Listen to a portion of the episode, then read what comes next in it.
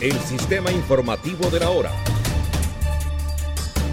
Decenas de millones de estadounidenses viven entre temperaturas gélidas, condiciones de ventisca, cortes de energía y cancelaciones de reuniones navideñas debido a una tormenta invernal casi sin precedentes que está exponiendo a un 60% de la población a algún tipo de alerta por el mal clima.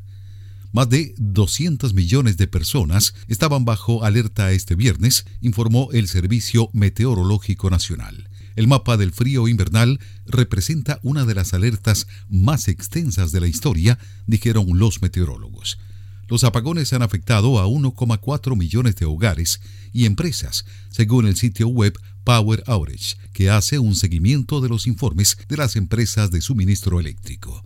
Las empresas de electricidad de Nashville, Memphis y el Valle de Tennessee dijeron que implementarían apagones el viernes para conservar la energía mientras la región lucha contra un frente frío extremo, destaca la agencia de noticias Associated Press. Más de 4.600 vuelos dentro, hacia o desde Estados Unidos fueron cancelados el viernes, según el sitio de seguimiento FlightAware. Tenemos que ser positivos. El enfado no nos va a ayudar en absoluto, dijo Wendell Davis, quien jugaba baloncesto con un equipo en Francia y esperaba el viernes en el aeropuerto O'Hare de Chicago tras una serie de cancelaciones de vuelos. La enorme tormenta se extendía de frontera a frontera. En Canadá, WestJet canceló todos los vuelos del viernes en el Aeropuerto Internacional de Toronto desde las 9 de la mañana y los meteorólogos locales advertían de un potencial evento invernal que solo se ve una vez cada década.